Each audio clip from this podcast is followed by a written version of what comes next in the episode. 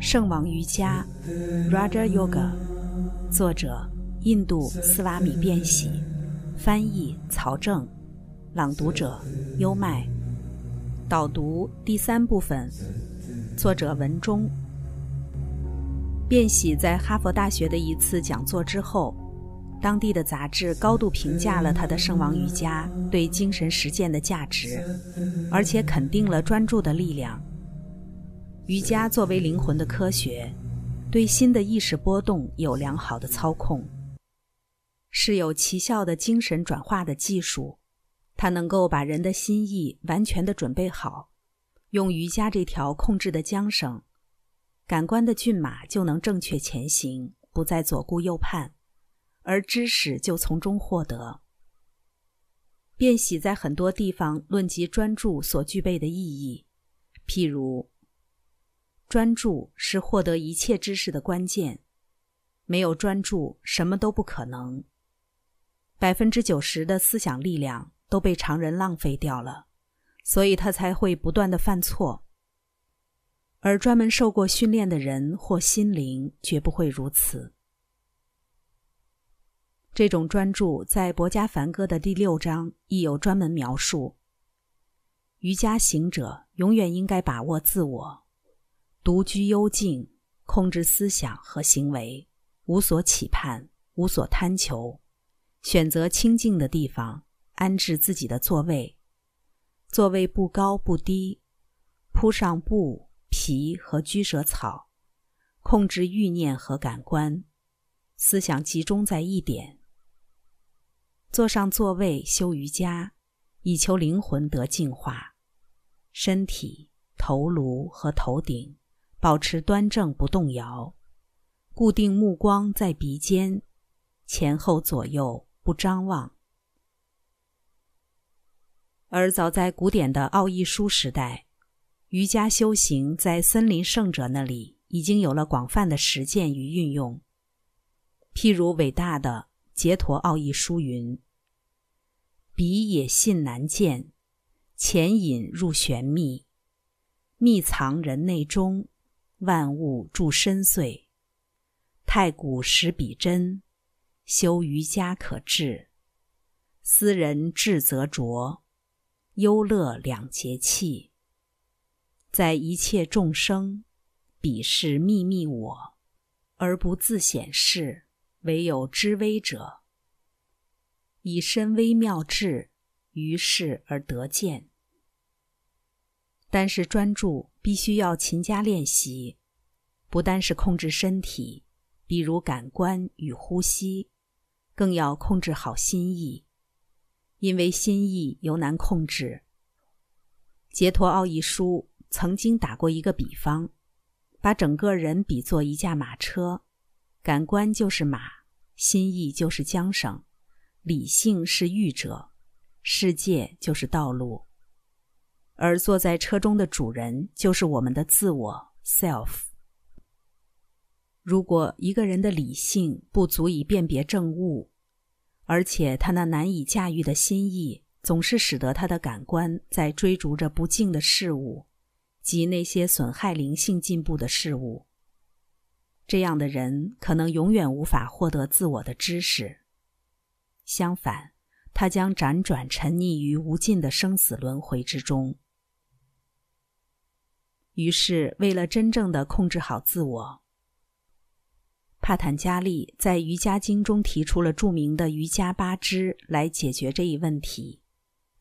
便喜在一次演讲中解释道：“专注就是控制心意，使其注意范围越来越小。有八个步骤来置心一处。首先是持戒，压马，借着避开外界来控制心意。”所有的道德律与伦理法则都包含在这里：不犯罪，不杀生。如果你十二年不伤害任何生命，那么即使是狮子与老虎，也可以在你面前安然行过。不说谎，十二年绝对的在身与意方面都保持真实，那么在心念、语言和行为中都达到了洁净。洁净是所有宗教的基础，人格的纯洁尤为关键。接下来是遵行尼亚玛，不让心意散乱四方。然后是坐姿阿萨那，有八十四种坐姿，但是最好的也往往就是对每一个人最自然的，也就是能够保持最长时间、最舒适状态的姿势。这之后就是调息，pranayama，控制好自己的呼吸。再接着是质感，pratyahara，让诸感官脱离各自的对象。然后是直持，dhyana，也就是专注。然后是静虑，dhyana，默观或者冥想。瑜伽体系的心脏，最后就是三摩地 （samadhi），超然意识。身体与心灵越洁净，那么其结果就越容易达成。修行者必须保持其全然的纯洁，不能有任何的邪恶念头。这些念头只要一出现，就立刻让人止步不前，甚至后退。并且于修行途中会造成危险。如果一直精进不息，无一日中断练习，那么最后会发现一股巨大的能量。这股能量在瑜伽里被唤作昆达里尼。这股能量在常人那里是沉睡的，它可以被不同的方式唤醒。圣王瑜伽就是最重要的唤醒方式之一。罗摩克里希纳曾对门徒说道：“昆达里尼是内在意识的能量，它看上去就像是一条盘旋在脊椎底部的蛇。当这种能量被唤醒，譬如说借着灵性训练，或被完美大师的触碰而至，它就会沿着脊椎上升，穿过一条唤作中脉的精微管道。”越过七个叫做脉轮的主要能量中心，最后到达头顶。这些脉轮不是从解剖学上说的，而是从灵性意义上而言，它们代表着意识水平的提升。尽管如此，它们与身体的具体部位还是有些关系。这七个脉轮包括海底轮，位于脊椎尾端；情感轮、脐轮。心轮、喉轮以及眉轮两眉之间的第三眼，最后就是顶轮，是意识的最高峰。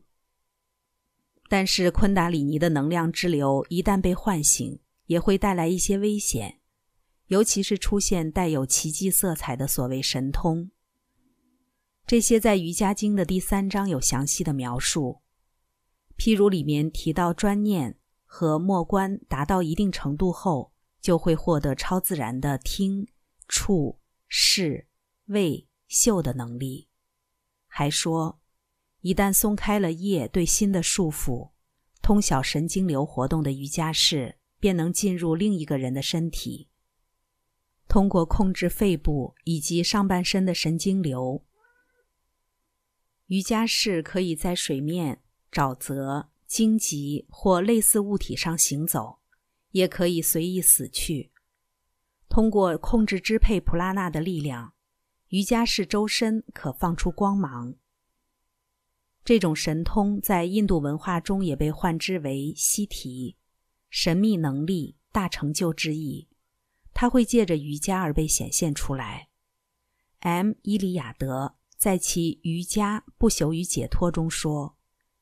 在印度，一个瑜伽士总是被认为是大西提，一个神秘力量的拥有者，一个魔法师。而我们要追问的是：这种能力是真实的吗？如若真实，那它有着什么样的意义？尤其是后一个问题，与瑜伽修行的目的直接相关。若是它让人生出大我慢，也许就根本不是好事。而离瑜伽指向的解脱之境更其遥远，所以《瑜伽经》也说得很明白，在世俗状态下他们是力量，但对于三昧他们是障碍。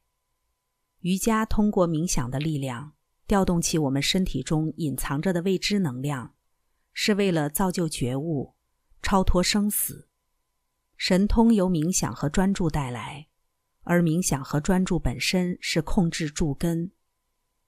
如果相反，而让自我膨大，心生乱象，则恰好背道而驰。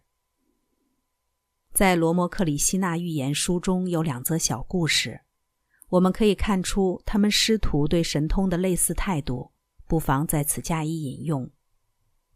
其一曰：某地有兄弟二人，幼者居，长者出，以修瑜伽。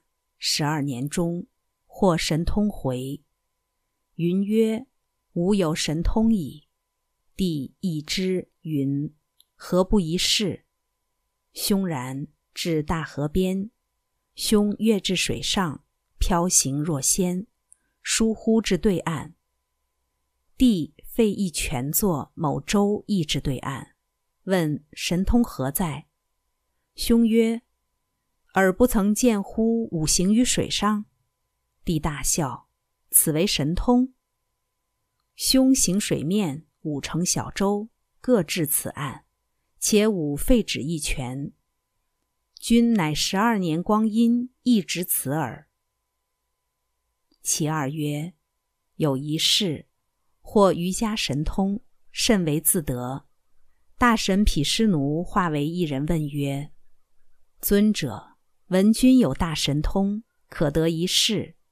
是曰：“诺。”时有一巨象迎面而来，是拈一微尘，骤之，将此尘抛向巨象，象立毙。大神又曰：“尔可使其死，亦可使其生乎？”是曰：“诺。”于是又拈一微尘，骤之，抛，象复活矣。大神曰：“善。”真乃神迹矣。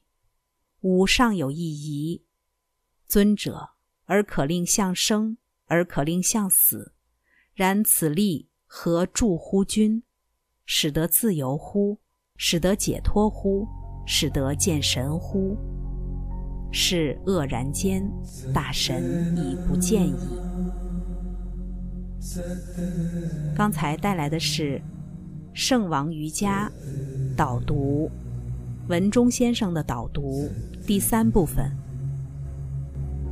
《变喜其人》以及《变喜》这一版本的《瑜伽经》在近代史上最具世界影响力，并且这是一位生命的觉悟者、瑜伽哲学的大成就者。跟着优麦，带你不走寻常路的看世界。